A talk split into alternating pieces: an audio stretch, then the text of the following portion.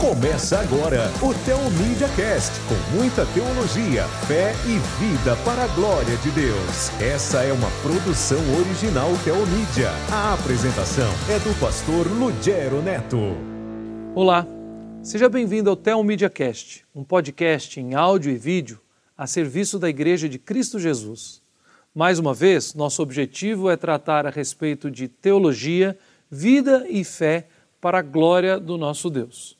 No episódio de hoje, nós estamos continuando uma parceria muito é, preciosa com os nossos irmãos do Ministério Pregue a Palavra. Falamos já em outro episódio a respeito de estudar e de pregar o livro de Jonas. E nós vamos continuar hoje. Agora vamos falar a respeito da importância de estudar, entender e pregar o livro de Ruth para a igreja nos nossos dias. Participando então aqui conosco, temos dois pastores que fazem parte da equipe do Prega a Palavra. O pastor André Oliveira, que é pastor da Primeira Igreja Batista de Atibaia, e é o diretor executivo do Prega a Palavra. André, mais uma vez, muito obrigado por ter você aqui conosco. Obrigado, Ludiar, um prazer estar aqui com vocês. Ótimo. Também conosco, um do outro missionário do Prega a Palavra e pastor da Primeira Igreja da cidade de Pedreira, primeira igreja batista da cidade de Pedreira, que é o pastor Tiago Silva. Volta ao nosso programa e é alegria que você esteja conosco mais uma vez, Tiago. Eu que agradeço. Fico feliz que vocês me convidaram de novo. Isso é bom. Isso é bom, né? Preocupante para você. Olha, Tiago, não volta aqui. É. Não, muito pelo contrário. Nós, é, alegria para nós é, ter é, vocês dois aqui no programa e esse trabalho, andar junto com o Ministério Prega a Palavra, com certeza é uma bênção para o Teomídia Cast e para os nossos irmãos e irmãs que estão nos ouvindo.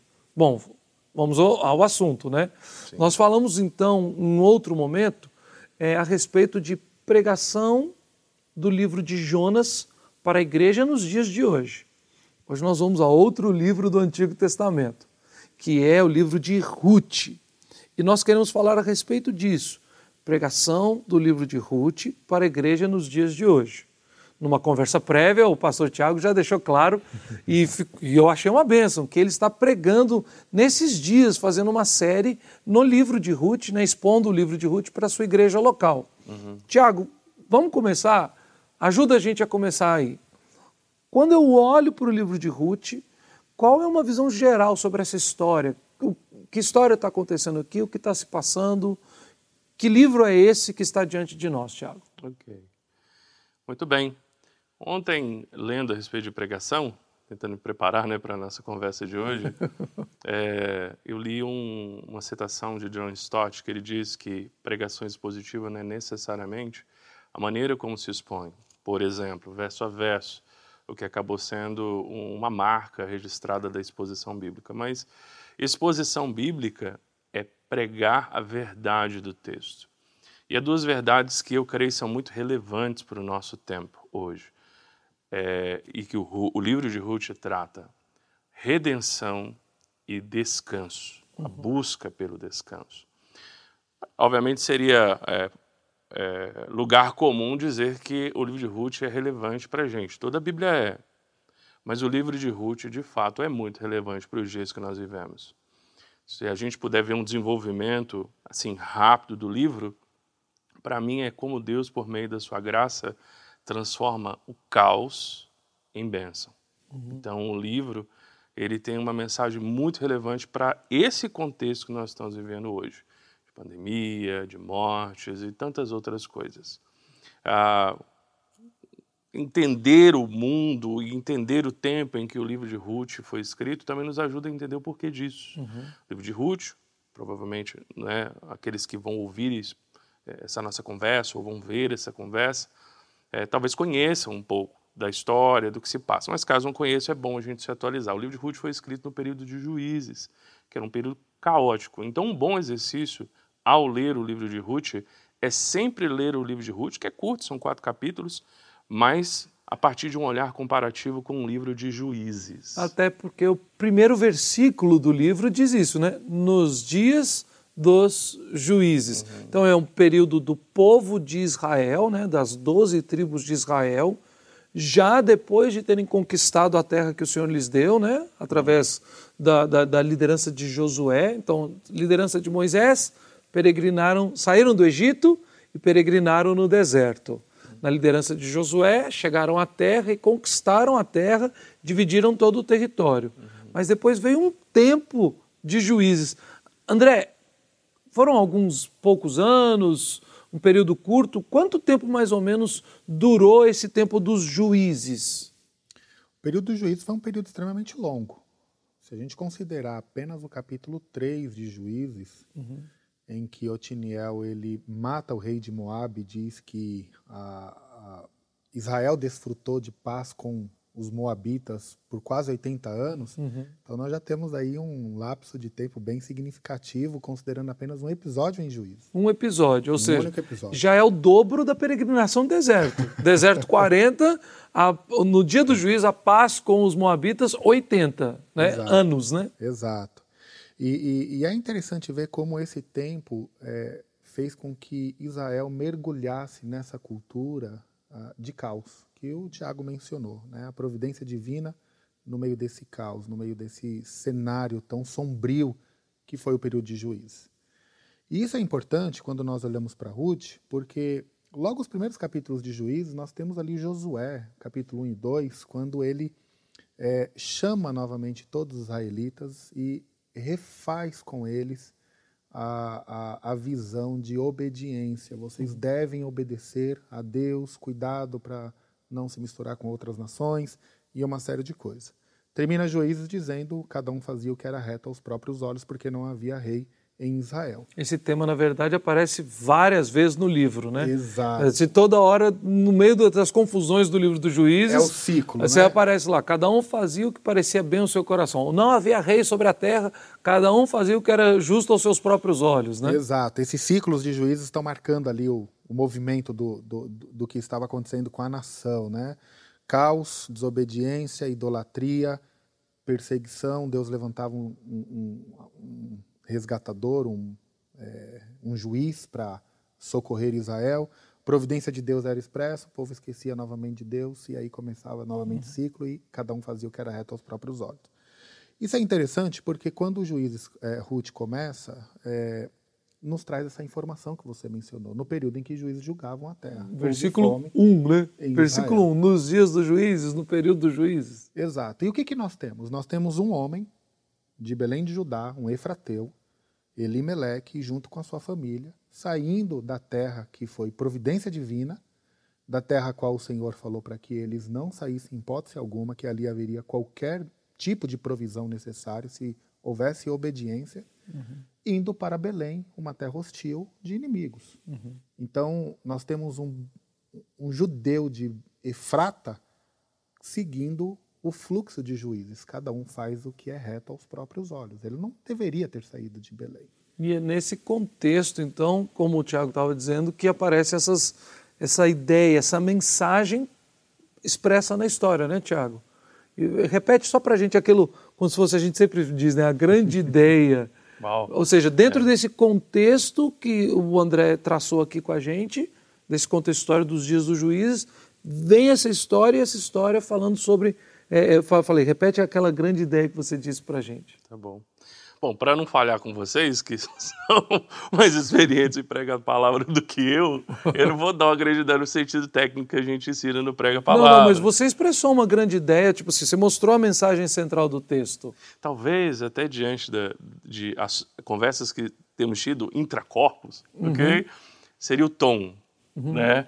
Então é a ideia do caos, de como Deus trabalha do caos à bênção por meio da sua graça. Uhum. Todo o desenvolvimento do livro é esse. Uhum. E quando a gente diz tom, diz tom, é mais ou menos quando você está ouvindo uma música, é, estávamos conversando sobre isso, né? Está, você está ouvindo uma música e você vê uma série de, de, de, elementos que compõem aquela música, mas você consegue perceber que há um tom que assinala toda a música, ou direciona toda a música. Uhum. Então, de uma maneira bem rápida, se, se você fosse perguntar, do que esse livro diz? A pessoa diz: esse livro diz isso, uhum. ou diz sobre isso. Uhum. Então, a temática de Ruth é essa: como Deus, por meio da sua graça, transforma o caos em bênção. Uhum. É um livro curto, mas muito relevante. Uhum. E se nós fizermos esse comparativo com juízes, demonstra como uma nação que foi levada por Deus a entrar na terra de Canaã, que pelo poder de Deus venceu os cananeus e ganhou todas as batalhas, mas por causa do seu pecado e dureza de coração, que já tinha sido vaticiniado por Deus, é, ela experimenta o resultado da sua rebeldia. Em contrapartida, uma israelita, né, viúva, e uma gentia moabita, é, de certo sentido, desvalidas, uhum. porque socialmente não teriam nenhum tipo de anteparo, né? Uhum. Não tinha esposo, não tinha marido, não tinha ninguém. Como é que duas mulheres extremamente frágeis, socialmente, sua própria condição, como elas, ao confiar no Senhor, experimentam a graça restauradora na vida delas. Uhum. Então, uma nação poderosa enfrenta é, as consequências do seu pecado. Duas mulheres fracas, frágeis, como cristal, numa situação caótica, experimentam a graça restauradora de Deus. Uhum. Esse contraste é muito forte e muito importante para a gente entender também a contribuição do livro de Ruth para o todo da Bíblia. Uhum. Porque, de novo, entra no tom. A Bíblia inteirinha tem um tom. Uhum. E esse tom é a graça de Deus em Jesus Cristo. Você está ligado no Tel Media Cast com o pastor Lugero Neto. Fantástico. Eu ouvindo você falar e eu gosto muito do, de como você ensina, mas eu me lembrei também que quem está nos ouvindo é, pode parar e pensar assim: não, legal. Será que eu vou ter que fazer um curso de teologia, né? O, o pastor Tiago também é formado em letras, vou fazer letras e depois fazer um mestrado em teologia para conseguir ler assim. Nós trabalhamos com ferramentas simples que ajudam todo servo de Deus, todo irmão, toda irmã em Cristo a conseguir ler o texto dessa forma. E uma das coisas que eu estava lembrando é que você está falando sobre uma mensagem, sobre o tom deste livro, mas nós estamos lendo uma história. E uma das primeiras ferramentas que a gente usa, né, André, é trabalhar o, gênero literário do texto, ou seja, o texto de acordo com aquilo que ele foi escrito, a forma como o autor usou para escrever. Uhum. Qual é o gênero literário do livro de Ruth, André? Bom, o gênero de Ruth é uma narrativa. Uhum. É, e a narrativa, ela. O que, que uma narrativa tem para ser considerada uma narrativa? Né? Ou precisa ter? Personagens complexos, ou em que a história se desenvolve em torno desses personagens mostrando as suas deficiências, as suas limitações, pecado e como Deus fez a intervenção naquela história. Então, personagens principais ou os personagens complexos em que o enredo da história se desenvolve. Uhum. Cenários, começo, meio e fim. Uhum. E nesse começo, meio e fim, nós temos a ação que começa, nós temos o problema que é introduzido, o clímax desse problema e a resolução. Essa resolução ela pode ser uma resolução parcial, recomeçar uma nova história dentro da história maior, como ela pode ser uma resolução que está concluindo de fato a narrativa. Se olharmos para Ruth, os quatro capítulos, nós vamos perceber que começa e termina. Uhum. Começa com a terra em fome. Uhum. E esse é o fator motivador que faz com que Elimelech saia de Belém de Judá com a sua família. Uhum. Termina com Noemi segurando uma criança nos braços, uns homens dizendo: Olha, essa criança que te nasceu é melhor do que sete filhos. Os homens falando acerca de Ruth, essa mulher que está entrando na sua casa, que Deus faça dela assim como fez com Raquel e Lia, que sozinhas edificaram a casa de Israel, uhum. e termina nos dando o nome dessa criança, né? ligando a história do nosso Salvador, aponta para Davi, né? ele é o avô de Davi. Então, o que começou com uma tragédia nacional termina com uma bênção pessoal apontando para uma bênção nacional, porque a bênção da, da, da, do resgate de, de Ruth e Noemi é pessoal, porém nacional. Então, dentro dessa questão também de quando a gente fala para quem está nos ouvindo, olha, vamos ler o livro de Ruth, lembre-se, é uma narrativa histórica. Uma narrativa. Ok? Então, nessa narrativa histórica, você afirmou, você tem personagens, uhum. você tem cenas, né? você tem o desenvolvimento da, da relação entre os personagens. Uhum. E aqui neste livro, quantos personagens você destacaria, tipo assim, como principais? Personagens mesmo. Porque a gente sempre fala assim, não, mas Deus está governando tudo. Uhum, uhum. Sim, Deus está governando tudo. Mas ao ler este livro, Quais são os personagens, para você, quais são os personagens principais aqui desta história nesse livro de quatro capítulos? Ok. Uh, quando nós olhamos para a narrativa, a gente precisa ver a história. Uhum. E ao fazer esse ponto do primeiro capítulo com o último, esse contraste né, de sofrimento nacional, caos e também a bênção de Deus no, no quarto capítulo, a gente começa a ver o núcleo da história. Uhum. Para chegar no núcleo da história, a gente tem que saber, então, personagens principais. É uhum. desenvolvida essa história de tragédia nacional e pessoal, com bênção pessoal e nacional, se desenvolveu em torno de quem? Nós olhamos para o capítulo 1, temos a informação de Noemi, uhum. seus, seu marido e seus dois filhos morrem e Noemi fica sozinha. O texto do capítulo 1, versículo 6 diz: Ela, porém, ficou só. Uhum. Ruth decidiu seguir com Noemi. Que era sua nora. Que era sua nora. E termina o capítulo 4, a história está em torno de Ruth e de Noemi. Uhum. Se nós olharmos os quatro capítulos e seguirmos todos os personagens, a narrativa é uma beleza porque a narrativa ela introduz vários personagens enquanto elas, elas, os personagens tiver. Mas ela também nos faz olhar para aqueles que são principais. Então, no capítulo 1, nós teríamos aqui é, as mulheres na porta da cidade quando Noemi está voltando, regressando para Belém. Nós temos os ceifeiros no capítulo 2. Nós temos os anciãos no capítulo 4. Na porta da cidade. Na porta da cidade. Nós temos as mulheres, né? É, as vizinhas de Noemi vizinhas. que estavam cantando e por causa Exato. do nascimento do nenê, Mas do filho de Ruth. Qual é a importância real desses personagens para a narrativa? Uhum. É apenas, ela está apenas mostrando como aconteceu e como foi desenvolvido. Uhum não, esquer, não quer mostrar para nós que esses personagens são principais. Uma coisa que eu gosto sempre de falar até sobre o livro de Ruth, né? É, eu dou sempre uma introdução, alguns destaques básicos. Que Ruth é um livro do cânon judaico, uhum. mas Ruth era uma moabita. Uhum. E são, eles eram inimigos, os israelitas né, e os moabitas. Segundo que o livro é de Ruth, uhum. mas a história começa com Noemi e termina com Noemi. Uhum, né? Tipo assim, dentro desses personagens, né? é claro que a gente vê a história de Ruth aqui, mas começa lá com Noemi, uhum. depois introduz Ruth, e no final, quando passa toda a história de Ruth, termina com Noemi, porque quem estava com o bebê no colo, na última parte da narrativa, é Noemi. Então eu sempre. Isso é, são coisas que me chamam a atenção quando a gente fala de personagens, dessa dinâmica entre os personagens. Exato, né? exato. E aí, então, só para concluir essa parte, é, bem colocado por você, Lugero. É, se a história tem a complexidade, qual é então a história? Uhum. A história é de duas mulheres, Noemi e Ruth, que uhum. precisavam ser resgatadas. Por que eu digo duas mulheres? Porque sutilmente nós temos a facilidade de pensar que quem deveria passar por resgate era apenas Ruth.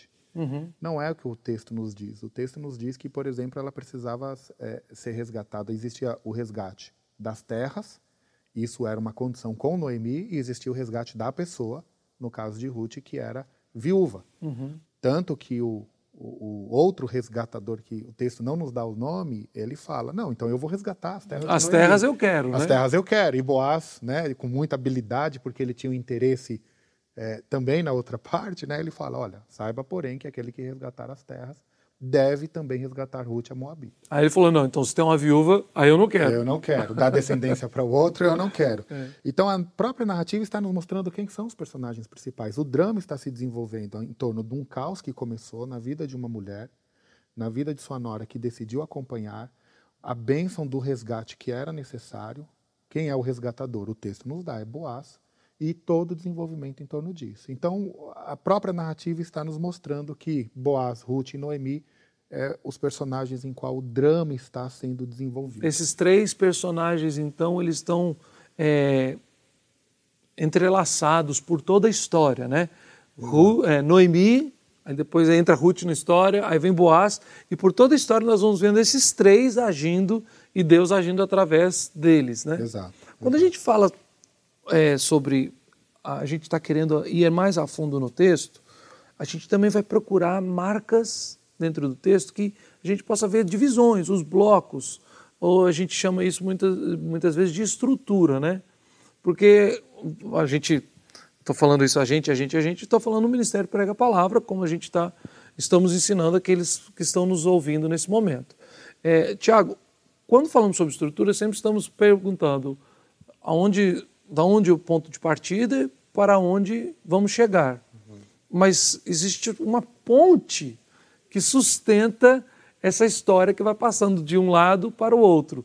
Como é que a gente usa essa ferramenta para encontrar os marcos, as divisões a, dessa ponte, dessa estrutura dentro do livro de Ruth? O Telmídia Cast também está na Telmídia Rádio. Baixe o seu aplicativo para Android ou iOS. São 24 horas por dia, 7 dias por semana de boa música, teologia, fé e vida cristã para sua edificação. Então, vou falar sobre Ruth, se você permitir rapidinho, até dou uma dica para quem depois vai acompanhar essa nossa conversa de como ela é, poderia trabalhar narrativas a partir disso que você está falando, as, uhum. as, partes constitutivas da ponte, né? Certo. O livro de Ruth, é, de maneira bem básica, poderia ser dividido como a nossa Bíblia faz, né? no, no original lá na Bíblia hebraica, na, na Taná, é, não vai ter esses capítulos e versículos. Uhum. Na verdade, nem é essa a ordem. Ruth faz parte de uma de um outro, de um outro setor da Bíblia hebraica, o Megilot, que não é essa que a gente tem aqui nessa ordem. Mas, de qualquer maneira, é, não tem capítulos e versículos. Mas você pode seguir a sua Bíblia no livro de Ruth nesse aspecto. Uhum. Então, até você comentou a respeito da exposição que eu estou fazendo, e eu fiz isso mesmo, um final de semana, um capítulo por vez. Então, cada final de semana, um capítulo, dá para fazer. E, e, é bem simples, é a, o caos que elas estão experimentando, a, a, iniciativa de Ruth de buscar sustento para ela e sua nora, a sua sogra, sogra é, depois é, como o coração de Noemi muda completamente a partir da providência de Deus e da esperança que nasce a partir de Boaz, então ela vai dizer a, a Ruth o que ela deve fazer, é interessante, entre o capítulo 2 e o capítulo 3, a temática é muito parecida. Porque no capítulo 2, você vê o ato de fé de Ruth ao buscar sustento para ela e sua sogra. No 3, ela também dá um pulo de fé, um salto de fé, mas existe uma diferença entre os dois. No 2, ela tem um ato de fé em busca de um sustento ou de resolver um problema imediato, hum. que é a falta de provisão. No 3, não, ela vai dar um salto de fé instruída pela sua sogra para resolver o problema de uma vez por todas. Uhum. Então há um crescente de como ela expressa a fé. E no 4, uhum. o resultado disso, né? Então a narrativa ela tem é, essa ideia de, de ir colocando todas as tensões a um ponto alto e depois uma resolução. Né? Basicamente os textos seguem esse padrão nas mais variadas línguas, inclusive na Bíblia. Então a gente poderia fazer essa divisão. Mas uma dica interessante para quem quer estudar a Bíblia com princípios sadios e, e bem delimitados para uma narrativa é para você conseguir fazer uma divisão na narrativa. Fique atento em quem são os personagens e como eles interagem. Uhum. Quando há troca de personagens, no sentido de que um personagem sai da cena, ou um outro entra, isso pode ser um forte indicativo de que ali há uma mudança de quadro. Uhum. Né? Então, uma boa analogia é a gente pensar uma série que você assiste, ou filmes que nós assistimos, em que a história está sendo contada a partir de uma perspectiva, né? Nós estamos no estúdio, várias câmeras nos pegando em várias perspectivas diferentes, né? Então, da mesma maneira, a narrativa ela vai ser essa montagem de quadros e cada uhum. quadro uma perspectiva. Quando personagens saem ou são inseridos, é um indicativo. Quando você tem é, também mudanças de cenários, uhum. é um indicativo de que provavelmente ali um outro quadro se inicia quando há algum tipo de diálogo entre os personagens, uhum. isso também é um indicativo. E as narrativas, assim, de maneira bem simples, né? As narrativas podem ser bem simples ou até extremamente sofisticadas. Um efeito, por exemplo, que as séries e os filmes usam há muitos anos, é o chamado efeito é, flashback, né? Que é aquela ideia de que o começo do filme é o final dele sem desfecho. Aí faz um corte, vai lá para o começo, há dois meses antes, uma semana antes, e faz todo o desfecho até aquela parte. Então as narrativas são, uh, podem ser sofisticadas, podem ser mais simples. E uma característica interessante de Samuel, né, aqui para o livro de Ruth e Juízes, e sim, eu acredito que foi Samuel. Ah, então Porque... você já, no meio da estrutura, o Tiagão falou assim, olha, autoria, né? É, autoria, Deus barra Samuel. É. Então, é uma, uma, dica interessante, só, só para despertar o desejo naqueles que é, estão nos acompanhando, de começar a olhar o livro de Ruth a partir dessas perspectivas do gênero literário narrativa. Uhum. Samuel, ele tem um senso de humor muito interessante. A literatura hebraica traz isso. Então, por exemplo, no livro de Juízes há vários relatos é, de como as coisas estão se desenvolvendo, mas a maneira como é contada tem ironia, tem um certo tom de humor. Um exemplo é, agora eu não me lembro o nome, um daqueles juízes que foi matar um rei e o rei era muito gordo. Otiniel. Otiniel, Otiniel ok. É. Então, a maneira como é descrito aquilo tem um tom de ironia.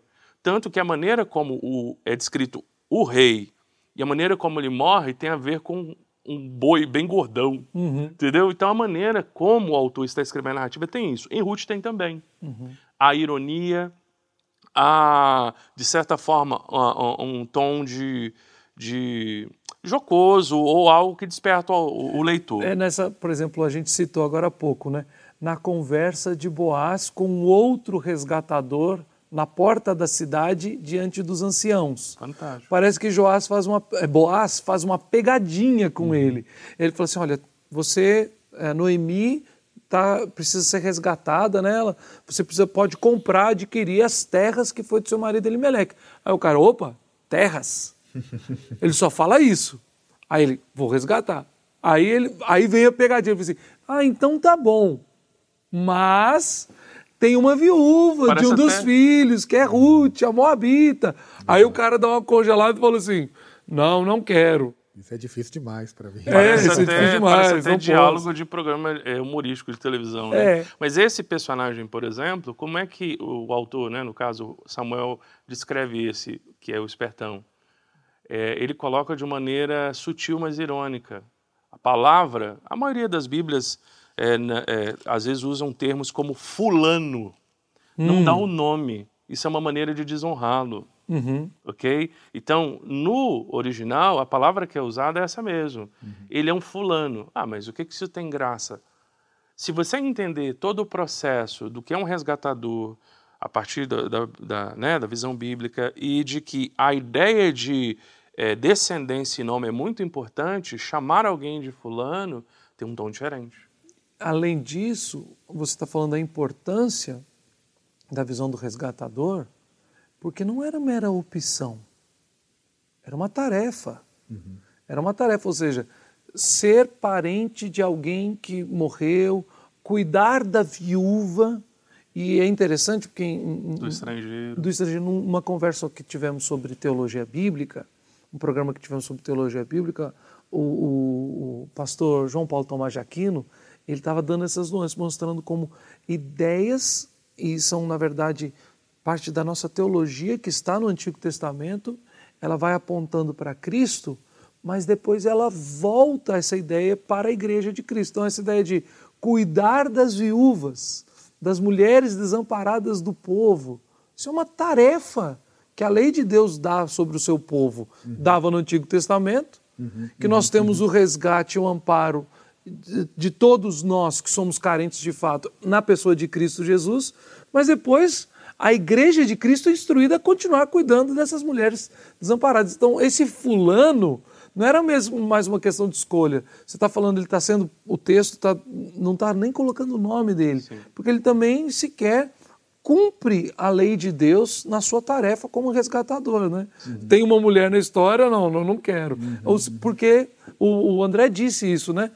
Porque ele teria prejuízo financeiro.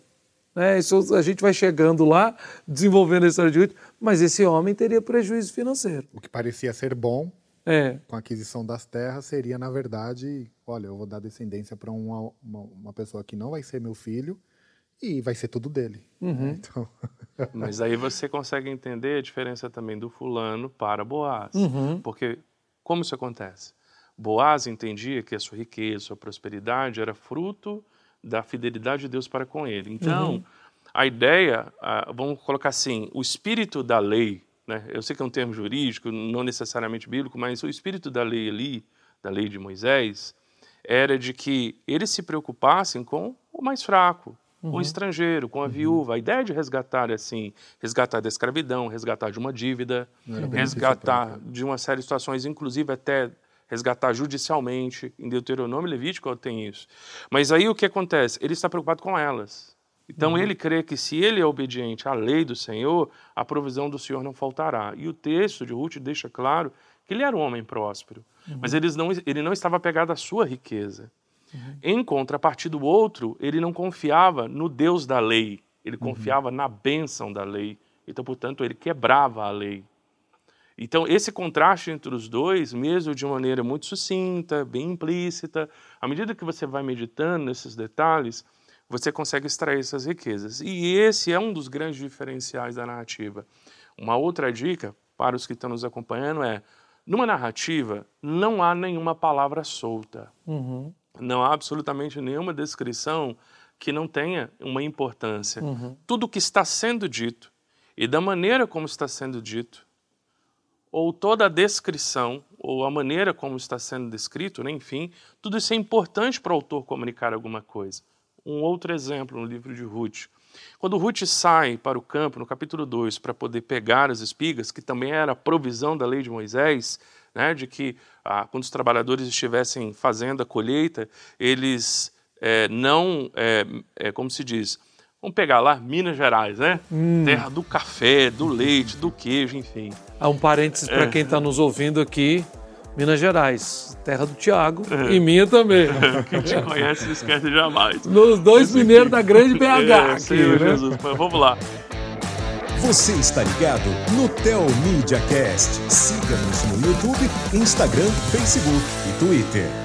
Pensa na plantação de café. Então, na plantação de café, quem já teve a oportunidade, ou talvez algum dos nossos né, uh, ouvintes aí que estão assistindo já teve a oportunidade de ver uma plantação de café, é, é comum que se chacoalhe o pé de café e se colha, mas às vezes fica alguns frutos. Uhum. O que, que é comum? As pessoas escolherem o café puxando, eles vão puxando os grãos, os frutos, e tira tudo e deixa aquilo sem nada. Na lei de Moisés, se aquilo ali já foi colhido, já chacoalhou, não, não tem mais, deixa os frutos lá. Por quê? Porque aquilo ali vai ser provisão para os pobres, para as viúvas, para os estrangeiros e por, por aí vai. E ela, o, o, texto não diz por que, ela faz isso, nem diz que Noemi disse a ela que é assim, ou que seu finado marido tinha ensinado, mas diz que ela o faz. Uhum. O que demonstra que a fé de uma moabita na provisão da lei de Deus e na fidelidade dele em cumprir as bênçãos da aliança seria exercitado naquele momento. Uhum. E ela faz isso. E lá no texto tem uma palavra que aparece, é que por acaso ela entrou nos no campos de, de Boaz. Uhum. Ou seja, é óbvio que não é por acaso. Uhum. Então o autor ele está destacando a providência silenciosa de Deus por meio de uma palavra. Até o fluxo que o capítulo 2 faz, nesse por acaso, primeiro ela apresenta o personagem Boaz depois ela fala o por acaso. Sim, né? Aqui no capítulo 2, por exemplo, né, ele começa: Noemi tinha um parente de seu marido, dono de muitos bens, da família de Elimeleque, o qual se chamava Boaz. Ruth, a Moabita, disse, aí fala que ela vai para o campo, etc., e fala o por acaso. Mas quando o autor, Samuel, ele vai escrever, ele primeiro começa introduzindo o personagem Boaz. É bem interessante, então, como você está dizendo, as palavras que são escolhidas, olha, é um texto inspirado. É a voz de Deus através da existência da humanidade. É a revelação especial. É a história da redenção. Então, Deus também está orientando os autores, não os dominando, mas os orientando através de inspiração para que eles escrevam com propósito. Isso é muito interessante. Sim. Muitas vezes a gente lê o texto como se tivesse palavras ao vento, né? Fantástico. E eu, eu sempre falo isso, porque a gente ama o texto bíblico uhum. e é uma pregação sempre de meus irmãos. A Bíblia é a palavra de Deus, falando a respeito de Deus para a glória de Deus. Você acha que tem um ponto ou uma vírgula que foram colocados aqui por um acaso? Não, não tem, muito menos as palavras. Com né? certeza. Esse acaba sendo um forte argumento contra as críticas, por exemplo, crítica da redação, que tende a pegar o texto e ver ele como uma coxa de retalhos. Uhum. Se nós começarmos a, a, determinar uma série de autores diferentes, que não Samuel, para o livro de Ruth, e começarmos a ver as diferenças a fim de dizer que são livros diferentes dentro de um livro só, nós perdemos de vista o aspecto organicidade. O texto é orgânico, ele está interconectado. Essas partes se relacionam a fim de comunicar algo. Uhum. E aí cada parte é importante, uhum. a fim de que nós venhamos entender de fato conforme eu disse né, na fala de Stott, de que pregar expositivamente é pregar a verdade do texto. Uhum. E a verdade do texto está inserida dentro desse aspecto de organicidade. Não, maravilha. Exato. Olha, falamos então. A autoria já surgiu aqui. O contexto histórico nós já tratamos aqui dos dias dos juízes. Gênero literário e demos agora uma parte da aula de estrutura.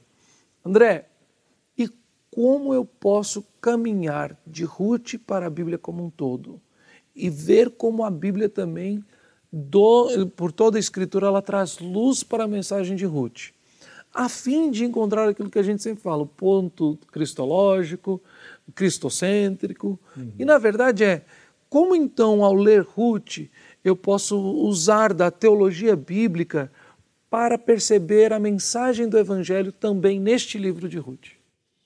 Ok.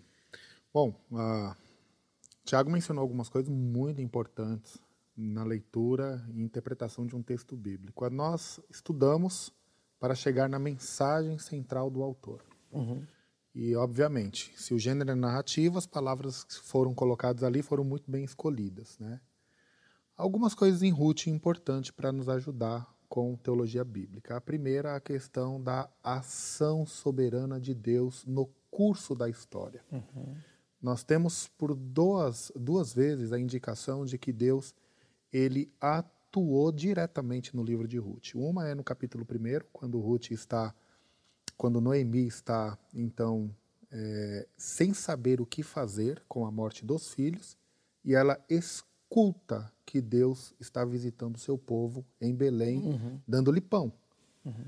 Ou seja, o narrador está querendo nos mostrar que Deus está conduzindo a história. Ela usa exatamente, o texto fala né, que o Senhor deu pão ao seu povo, o Senhor ouviu, é, se lembrou do seu povo, dando-lhe alimento. Né, o capítulo 1, versículos 6 e 7. Exato. Isso é importante para a teologia bíblica, porque quando nós não conseguimos identificar, através do texto bíblico, a intervenção e a atuação de Deus uhum. naquela situação, nós não conseguimos enxergar para onde o livro está caminhando. Uhum.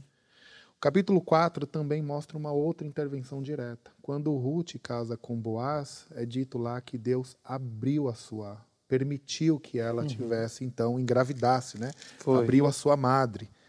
Ah, isso está lá no versículo 12, se não me falha a memória. Versículo 13 em diante. 13. Boaz casou-se com Ruth, ela se tornou sua mulher, Boaz a possuiu, e o Senhor, aqui na, na, na, na NVI, uhum. e o Senhor concedeu que ela engravidasse. É, do, da é, nova atualizada, né, nova Almeida atualizada, então os termos são quase idênticos. O Senhor concedeu que ela ficasse grávida, capítulo 4, versículo 3. Exato, 13. Exato. É? Essas informações que nós temos, esses dois marcadores de uma intervenção direta do Senhor atuando, uhum é, já é um, um grande indício para nós para que a gente entenda que Deus está empurrando a história para algum lugar. Uhum. Né? É o que ele faz em todas as escrituras. Uhum. Qual é o lugar?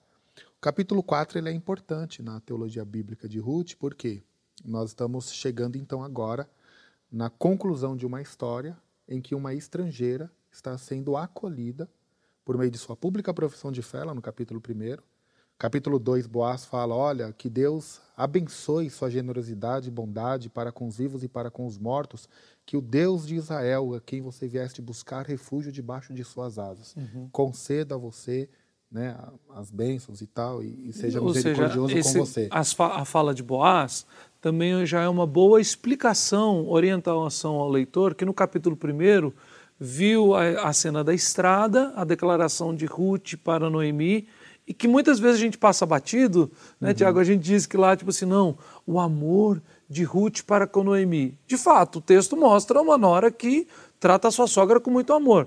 Uhum. Mas é só isso que acontece na estrada, Tiago?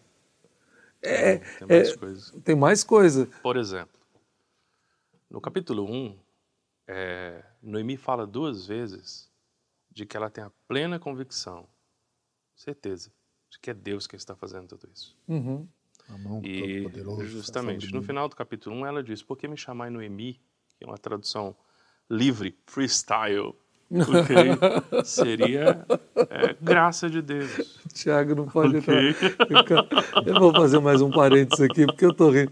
O Tiago vai querer, justo o Tiago querendo fazer, entrar numa linha freestyle. Isso não vai dar certo. Vai. Mas é o que o texto está dizendo, é Sim, isso. é, é, é o comparativo, né? O nome dela seria graça de Deus, Uhum. presente de Deus. E ela diz: Devias me chamar Mara, amarga, Uhum. porque o Senhor pesou sua mão sobre mim. Você está no Tel Media Cast. Teologia, fé e vida para a glória de Deus. Então, dentro disso tudo que Deus está fazendo, André falou, Deus ouviu a oração do, do, do- povo, no versículo 6 do capítulo 1, e dando-lhe pão. Ela falou assim: ah, então Deus está agindo aqui. E no final ela diz: olha, eu não sou mais ditosa, graciosa, eu sou amarga, porque Deus fez isso. Né? São esses dois pontos aqui. Tem muita coisa, na verdade, se nós formos fazer conexão. Mas, para mim, a temática e até a grande contribuição do livro para o todo da Bíblia e até a grande contri- contribuição eh, do livro para os nossos desafios hoje é essa temática de redenção e busca pelo descanso. Então, ao ver o livro de Ruth, algo que eu não tinha percebido antes, mas começou a ficar um pouco mais claro, é essa questão eh, a redenção um pouco mais óbvio pela questão do resgatador, né? Mas a questão da busca pelo descanso. Thomas Constable diz que todo o livro de Ruth é um quiasmo. O que, que é um quiasmo? não é quiabo. Você, você, não, vo- você Mineiro. mineiro, mineiro. Tá bom? Não é frango com quiabo. Agora, é a gente, a gente tira onda que mineiro gosta de um quiabo, mas o Tiago, quando vai falar de estrutura do Antigo Testamento, estrutura hebraica, eu acho que o quiasmo, ele ama o quiasmo. Não, por incrível que pareça, é porque eu fiz aquele de Daniel, né? É porque a Mas gente não é fez por um de isso. Daniel junto, e aí ele falou assim, olha aqui é um quiasmo. Eu falei assim, eita, Tiago, tudo dele é quiasmo. É, é. Enfim. Mas é, não sou eu. Estou dizendo, né? O, o autor mostra. E isso, ele levanta essa hipótese, é possível. E a ideia, o que é um quiasmo? Vem da letra ki, em grego, que para a gente seria algo como um X. E qual é a ideia? De que as pontas da estrutura do texto, elas se repetem, se cruzam. Então, a partir desse quiasmo, ele diz que capítulo 3, do verso 1 ao 8, é o centro do livro todo. Então, qual a ideia de estrutura de quiasmo? É de mostrar um ponto focal.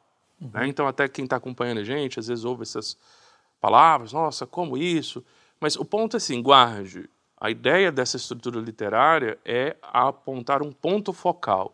E do capítulo 3, 1 ao 8, qual é o ponto focal? Noemi, aquela que era amarga, Buscando instruindo a sua nora a buscar descanso. descanso. Tanto que no verso 1, a, a, a século que XXI fala buscar um lar, lar seguro. seguro. né? Então, mas aí vamos conectar agora com o livro. Por que Elimelec sai com Noemi e seus filhos para Moabe? Porque era a época de juízo, conforme dizemos, provavelmente, né? é- Era, era uma situação em que Deus estava julgando o povo, havia fome, né? dentro do contexto lá do ciclo de pecado e julgamento de juízes, havia fome. E aí eles buscam o que em Moabe?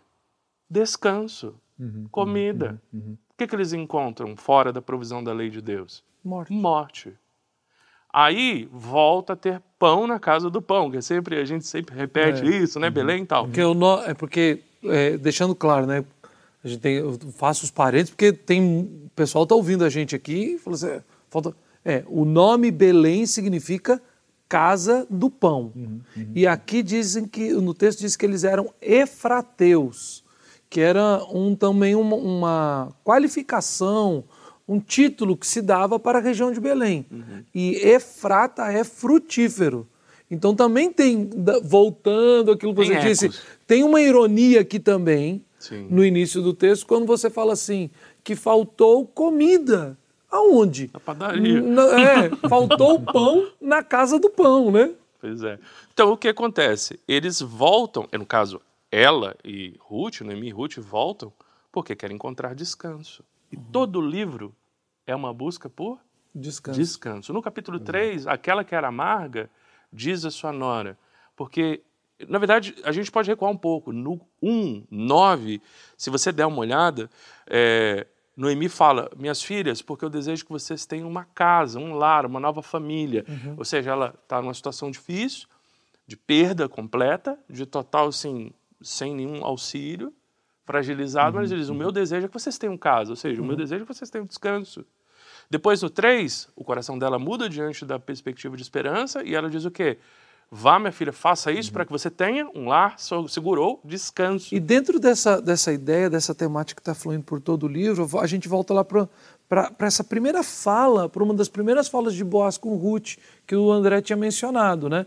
Quando ele diz assim, que Boaz diz para ela, e fala assim, que Deus te abençoe para o Deus para o qual você veio procurar o quê? Descanso, proteção, abrigo debaixo das suas asas. Eu estava dizendo, né, André, que isso também é uma explicação da fala de eh, Ruth, na estrada quando ela diz assim: Teu povo é meu povo, teu Deus é o meu Deus. Né? Que é uma fala de aliança, Exato. pactual. De pacto. Além do que, é uma, é uma contraposição fortíssima com aquilo que Noemi e Elimelec fizeram. Quando faltou pão e elas estavam em um momento de, de, de fome, de necessidade, eles romperam com o povo e com sua terra e foram para a terra de Moab. Exato. Povo inimigo, não é a terra prometida, outros deuses. Eles fizeram isso, mas o- né, tá, o texto diz isso, mas não tem essas falas. Na volta, né, André? Agora a Ruth faz o contrário. Ela fala assim: teu povo é meu povo, ou seja, estou rompendo com o meu povo e estou rompendo com toda a minha cultura, estrutura, tradição e as divindades dos moabitas. Teu Deus é meu Deus. Isso, isso é a ironia da narrativa. É. Né? A- a- o povo da aliança, a família do pacto, não está cumprindo com o pacto. Uma moabita está dizendo: O teu povo é o meu povo, teu Deus é o meu Deus. Né? Onde for, eu irei. Mas é, é interessante a gente seguir essa linha de teologia bíblica, porque o, ide o ideal da teologia bíblica é a gente ver o clímax dela. E todos esses movimentos, tanto da ação de Deus, está caminhando para isso, esse descanso. Quando o menino nasce, lá no capítulo 4, as mulheres elas falam para Noemi: Louvado seja Deus, a partir do versículo 14, que não te deixou sem resgatador, e esse menino será o seu provedor na tua velhice. Já não há mais a procura por descanso, por lugar seguro. Agora está con- concluído. Deus levantou alguém. Só que isso ainda não é o ponto focal da teologia bíblica do livro de Ruth. Isso está montando o olhar para a teologia bíblica. Acontece algo no livro de Ruth formidável. O autor, de uma forma muito habilidosa, Samuel, né? Eu sigo a mesma linha que vocês. Todo mundo concorda aqui. Nós três concordamos. Você que está nos ouvindo, nos assistindo, nós não estamos dizendo que você tem obrigação de concordar. Mas nós estamos dizendo, estudando o texto, estudando teologia bíblica, nós entendemos que fica muito claro, até por alguma coisa que eu estou percebendo que você vai falar agora. Né?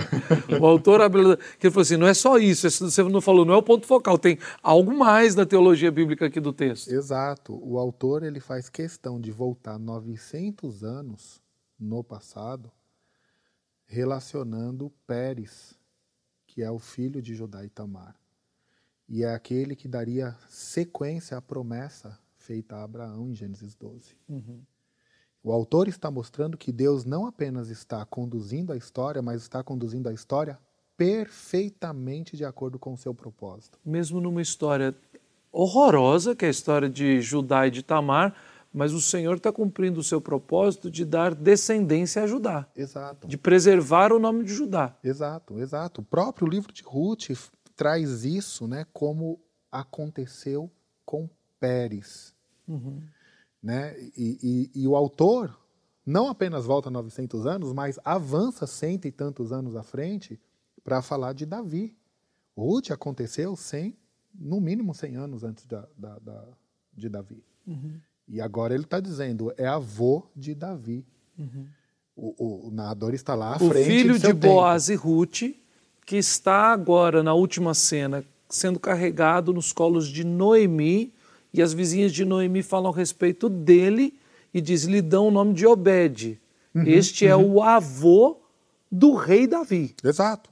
Né? Boaz gerou Obed, Obed gerou Jessé e Jessé gerou a Davi. Uhum. Ele está avançando 100 anos também uhum. da história. Por que, que ele faz esse movimento? Justamente para mostrar que o descanso ele ainda não é um descanso conclusivo. Uhum. Ainda precisa vir alguém que foi prometido lá em Abraão e que passou de Abraão para o seu filho Isaac e Jacó, falando: Eu vou suscitar um descendente de de, de, de, de Davi para poder. Passou pelo, pela monarquia para poder trazer o descanso para todos os povos, para todos os homens da aliança e, e estrangeiro, que seria incluído na aliança. Então, o ponto está mostrando sim essa providência de descanso, de ação de Deus, mas empurrando os nossos olhos muito mais para longe, para ver esse menino que viria trazer o descanso permanente. Tel Media Cast Teologia, fé e vida para a glória de Deus. E lendo o Novo Testamento também com o, os olhos do Antigo, né? Uhum. Aí quando nós lemos Mateus capítulo 1, o impacto é muito mais forte, né? Exato. Às vezes a gente lê Mateus capítulo 1 como se fosse uma genealogia, como um registro técnico de personagens da história, da genealogia de Jesus. Mas quando a gente lê Ruth, vê toda essa história e vê para ele, a genealogia de Pérez vai até Davi em Ruth, mas a genealogia de Judá, de Adão, de Abraão, de Judá e Pérez, passando por Ruth e Davi, chega a Jesus Cristo, né? Uhum. Isso, é, isso é, é, apaixonante na teologia bíblica, não é mesmo, Tiago? Sim, sim. Vou até deixar um, é, desafio, um dever de casa para os nossos telespectadores, ouvintes. Pegue o capítulo 4 de Ruth, acrescente o trecho de Gênesis que fala a respeito de Judá e Pérez e foque na questão das crianças. E depois vá para Mateus 1 e veja a genealogia e pense por que está sendo descrito dessa maneira. Obviamente eu não vou dar resposta, não tem graça. Né? Não, é uma tarefa, né? É uma, uma tarefa. tarefa. Tá bom, faça isso. Vai começar a suscitar muita coisa. Dando uma tarefa, então, já eu vou entrar na vibe da tarefa e a gente chegando para a parte conclusiva do nosso programa. A gente fez isso de uma outra vez e eu gostei, eu quero fazer de novo. Faz um tempinho, mas a gente vamos fazer de novo aqui. Tá bem. Vamos lá. É, Tiago e André.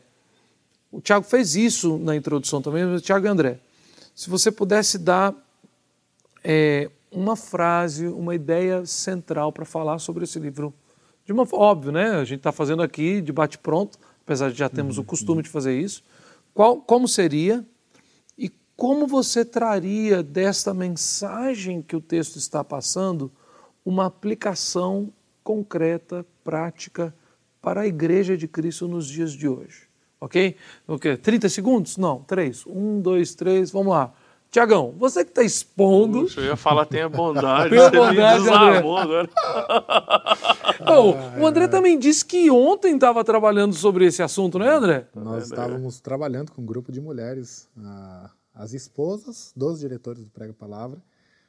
E a ideia era contexto, mas entrou o assunto de grande ideia e nós começamos a trabalhar. E aí a esposa do Tiago falou: Olha, meu marido ah, fez uma grande ideia do capítulo 3 de Ruth. Então, é, eu vou dizer aqui: ela disse, né? Nós não avaliamos, mas foi só mesmo a eu acredito. Então vamos lá. Então eu vou, então vou virar a mesa aqui, tá? Aí deu certo. Ou seja, obviamente que não literalmente, tá? Por favor, tem água aqui. André, se a gente, dá pra gente, de uma forma sucinta, como você veria uma ideia central, ou o que nós chamamos de grande ideia, é, uma afirmação que dá um, um resumo daquilo que está acontecendo em Ruth e como você aplicaria isso para a Igreja de Cristo hoje. Tá, eu diria o seguinte, eu diria que Ruth é uma lembrança hum. muito gratificante. Né? Eu não vou me ater aos, às técnicas da grande certo, ideia, certo. sujeito, verbo e complemento, mas eu vou tentar resumir o conceito do livro. Tá. Eu diria que é uma, um lembrete muito gratificante de que Deus intervém na vida humana. Por meio da sua providência, uhum. ele estende a sua graça a todas as pessoas que estão se achegando a ele por meio da fé. Uhum. E inclui na história dessa providência o olhar para o Salvador, uhum. que é o filho de Davi. Uhum. Eu diria basicamente isso. Por que, que isso é importante? Pensando no livro de Ruth. É importante, primeiro, porque nos lembra que Deus é um Deus que tem o controle, o domínio de toda a história. Nós vivemos dias extremamente pesados. É, as nossas lutas, elas aumentam as dezenas constantemente. E o desespero humano, ele é algo que está em uma crescente muito significativa no momento da história que nós vivemos a nível mundial. E as pessoas se esquecem que Deus é o Deus da providência, uhum. que Deus é o Deus que intervém na história humana e que Deus não perdeu o controle da história humana. Uhum. Então, olhar para Ruth me lembra desse aspecto. O Senhor continua intervindo na vida do seu povo e é gratificante ver a sua providência. Uhum. Né? A parte B, a parte final, trazendo o Salvador para essa história, incluindo uma estrangeira, uma moabita na linhagem de Israel e trazendo um Salvador, é, é justamente isso. É mostrar que a graça ela se estende a todas as pessoas, né? uhum. pior dos pecadores, pode, por meio da fé em Cristo Jesus, da pessoa bendita do Senhor Jesus, ser salvo. Uhum. Nós vivemos em um tempo em que nós é, selecionamos as pessoas que achamos que podem ser salvas.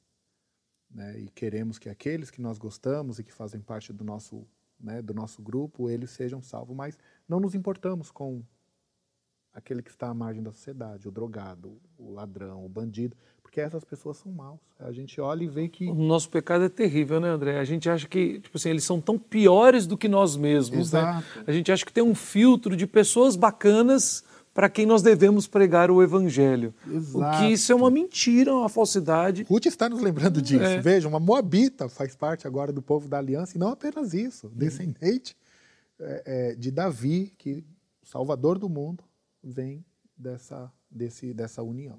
Por quê? Porque ela era bonitinha? Não, porque ela colocou a sua fé em Deus. Uhum. O teu Deus é o meu Deus. Foi a, a sua pública profissão de fé para Noemi. Então, a, a, Ruth está nos lembrando dessas verdades uhum. em, um tempo tão, em tempos tão conturbados como nós estamos vivendo. Uhum. Né? Então, eu diria isso. A narrativa está nos lembrando dessa providência, essa doce e gratificante providência divina na história salvando uma moabita, uma estrangeira, e é, fazendo com que o Salvador saísse né, dessa linhagem, desse, dessa união de casamento. Esse seria o resumo do livro, uhum. e pensando em aplicação. A aplicação também da ideia do, no dia de hoje, lembrando da providência de Deus Exato. e que reina, né? Exato. Eu gosto sempre de, de, de lembrar, eu, eu, sempre enfatizo, por causa, me marca muito o versículo 1 do capítulo 1, nos dias dos juízes, e aí você lê o último versículo do livro dos juízes, que é exatamente aquela ideia, né? Quando naqueles dias não havia rei em Israel, cada um fazia o que achava mais certo. Uhum. Então, para mim, o livro começa, entre aspas, sem rei e termina com rei. Uhum. E aí eu vejo no livro de Ruth como Deus, né, Yahvé, que é o rei de Israel, ele reina providenciando o rei. Uhum. Né? Então, é, é, é, o livro de Ruth me chama essa atenção. Os atos da providência divina a fim de manifestar a grande obra da providência de Deus, que é a entrega do seu filho Jesus, que é o rei soberano de todas as coisas. A entrega, uhum. é, eu faço sempre também uma conexão em teologia bíblica, eu sempre me lembro de Isaías 52, 53 vendo o fruto das obras da mão, ele recebendo do Senhor todas as coisas, né? E vendo, ou seja, como Deus usou da sua providência por toda a história a fim de providenciar o quê? O rei. Uhum. Tem várias cenas da mão providente de Deus na vida de Ruth e de Noemi, sendo misericordioso e gracioso com elas. E muitas vezes na providência também sendo duro, né? Uhum. Julgando, punindo. Mas e no final, quando você vê o, o que Deus está providenciando no final? Termina, você falou, com o rei Davi. Eu gosto de ver isso uhum, também. Uhum. E uma das aplicações que eu acho que são é, importantes para os nossos dias é que nossos dias hoje, nós, mesmo os crentes, muitas vezes nós caímos não a rei sobre a terra.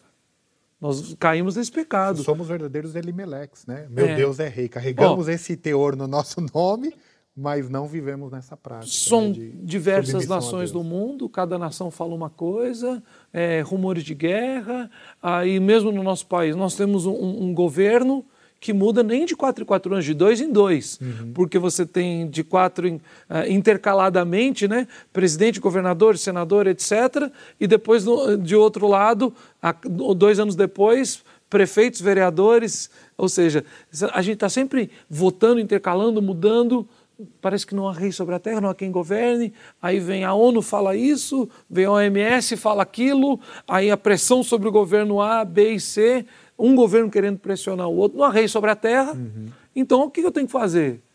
Colocar dinheiro debaixo do, do, do, do colchão, uhum. ah, é, o povo fala hoje... Se tiver alguma coisa, pode é, mas, mas, mas há um afã nos nossos dias né, de, não, tem que investir na Bolsa. É. Não, aí tem criptomoeda. o, o criptomoeda. O, a, o, aquele, a gente falou, nós somos mineiros, né? o mineiro é muito conservador. Ele falou assim, não, investe em imóvel. Se acabar tudo, você tem um terreno aqui, uma casinha. Você foi, você foi bondoso, é. né? O nosso povo tem um pecado cultural, é pão duro. É pão duro. Né? mas, ou seja, mas, mas okay. os crentes não estou dizendo que você não deve é, contribuir para o INSS, nem tem que é pecado previdência privada. Mas os crentes colocam sua esperança nisso. Estado, nas posses, na, Estado, na, na, em Exato. ser providente. Nós devemos ser providentes debaixo da providência de Deus. Né? E nós não descansamos que o mundo pode dizer o que for sobre esses governos. O Senhor já, na sua mão providente, providenciou o, o ápice da sua providência, já revelou Cristo Jesus, nosso Senhor, Salvador e Rei. Né? Então eu gosto de tratar o texto assim, não só porque ah, eu posso, não, eu vejo que o, o texto trata dessa forma e essa é uma aplicação para os nossos dias. Tiagão, contribui conosco também, principalmente aquilo que você está fazendo lá na sua igreja, né, na Igreja Primeira Batista lá em Pedreira. Como é que você está trabalhando o texto e aplicações desse texto para a nossa vida hoje? Tá joia. Essa questão que você colocou mesmo, de falta de esperança, se você pensar dentro desse tom do livro, de como Deus transforma o caos em bênçãos por meio de sua graça, acontece por um tipo de niilismo evangélico, ou de qualquer outro segmento que as pessoas tenham, de achar que nada tem explicação nem esperança. É quando você olha para o caos do caos em si mesmo. Mas a mensagem de Ruth, ela vem a desafiar esse tipo de pensamento. Então nós poderíamos resumir, talvez, em o Senhor redime, perdão, o Senhor supre, redime e dá descanso àquele que crê por meio do resgatador. Esse seria um, um bom resumo ou uma primeira grande ideia uhum. do livro, né? Então o Senhor supriu a elas, o Senhor redimiu a elas, o Senhor deu descanso a elas. Quando nós fazemos a, é, é, a comparação do livro com o juízo, mais uma vez, é interessante porque Deus tinha dito para o povo de Israel que aquele povo entraria naquela terra e Deus daria descanso. Só que todo o livro de Juízes mostra que eles não tiveram descanso. Uhum. E duas mulheres, sendo que uma delas é uma moabita, encontraram descanso no Senhor no mesmo período. O que isso nos mostra? O descanso não está na terra e nem na capacidade do povo de guardar o descanso, mas no, Deus que provê o descanso. O descanso do povo está em Deus, porque é Deus quem é o seu descanso. Quando duas mulheres frágeis entenderam isso, elas desfrutaram do descanso. Quando toda uma nação foi rebelde e voltou as costas contra Deus, ela, mesmo estando na terra, não desfrutou o descanso. Quando nós avançamos agora para Hebreus 4, o que é dito lá? Porque ainda há um descanso, fazendo uma referência a Josué, pelo fato de que a terra não foi completamente dominada uhum. e de que Israel nunca experimentou um descanso pleno, nem no tempo mais áureo, que foi o templo de, o templo, tempo de Salomão. É, não houve descanso pleno, porque logo após toda aquela bênção e até maneira nababesca de viver, que era completamente contrária à lei, em sequência veio o abismo de idolatria e imoralidade. Então Israel nunca tinha desfrutado isso. O autor de Hebreus relembra isso, faz um paralelo sutil entre Jesus e Josué, que é o mesmo nome hebraico, uhum. interessante, lá no capítulo 4. Porque agora, por meio desse novo Josué, ainda resta um descanso. E a semelhança do livro de Juízes, né, fazendo de novo esse contraponto, se hoje ouvirdes a sua voz, não endureçais o vosso coração como em Meribá. Ou seja, que você creia nesse novo Josué, nesse novo libertador, nesse resgatador que vai trazer descanso. Há tantas situações que cada um de nós tem enfrentado. Essa semana mesmo recebemos notícia de mais dois pastores, é, incluso é, envolvidos no movimento da palavra, né, é, no Prega Palavra, que tiveram suas vidas abreviadas é, em decorrência dessa doença tão terrível. E praticamente, assim, nós, pastores, ou até os irmãos que nos acompanham, e os irmãos que estão aqui também é, junto conosco, produzindo esse é, episódio, com certeza você recebe constantemente notícias de que alguém conhecido ou alguém familiar de alguém conhecido teve sua vida ceifada. Uhum. É um tempo de morte, é um tempo de luto, caos, esse é o contexto, em todos os aspectos, mas talvez o que nos atinge mais diretamente é a questão da morte, da perda. Possivelmente, alguns dos que nos acompanham podem até ter perdido familiares, a similaridade de Noemi e Ruth. Talvez os seus corações foram entenebrecidos pela amargura. Uhum. É, a, a existência tem se tornado um fel. E quando você olha para o que o mundo diz, falta de explicação e de valor para absolutamente tudo, essa cultura nihilista que nós vivemos, ou seja, é isso mesmo, você tem que é, é, carregar a sua amargura até o fim e pronto.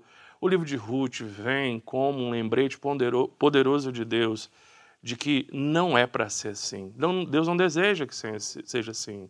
Deus em Cristo nos provê, nos supre, nos redime com o resgatador que é Jesus Cristo.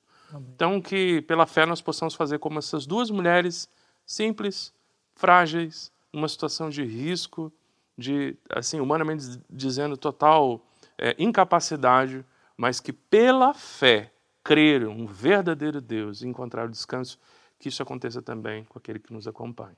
Amém. Amém e amém.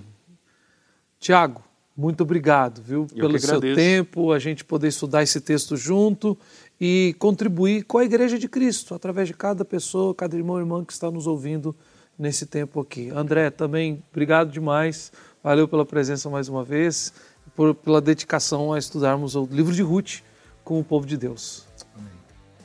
Eu quero agradecer especialmente a você que passou esse tempo nos ouvindo estudar a Bíblia juntos aqui. E eu tenho certeza que o Senhor há de aplicar a sua palavra ao seu coração para que você também encontre descanso e resgate em Cristo Jesus, o nosso Senhor e Salvador. Se você está nos ouvindo pelas diversas plataformas de streaming, onde esse programa vai ao ar todas as semanas, você também pode assistir o programa integralmente em vídeo, áudio e vídeo, obviamente, né? Vá lá no nosso site teomedia.org, baixe o nosso aplicativo, se inscreva, onde você terá acesso a esse conteúdo e vários outros, filmes, desenhos, diversas pregações e ensinos da palavra que estão ali no Teomídia, o aplicativo da nossa desse, que, desse nosso trabalho, né, da nossa missão para contribuição e edificação da sua vida, de sua família e de sua igreja. Muito obrigado pelo seu tempo aqui conosco. Que Deus te abençoe. Um forte abraço. Você acabou de ouvir o Teomídia Cast com o pastor Lugero Neto. Assista o melhor desse podcast com imagem no nosso canal do YouTube e na íntegra na plataforma de vídeos Teomídia. Lá você também assiste filmes, séries, documentários. Também tem palestras, cursos e clipes de música. E para os pequeninos tem a área Kids, com animações e filmes infantis. Assine agora mesmo e faça uma degustação de 15 dias totalmente gratuita. O endereço é telmedia.org. Repito, telmedia.org. Até a próxima semana.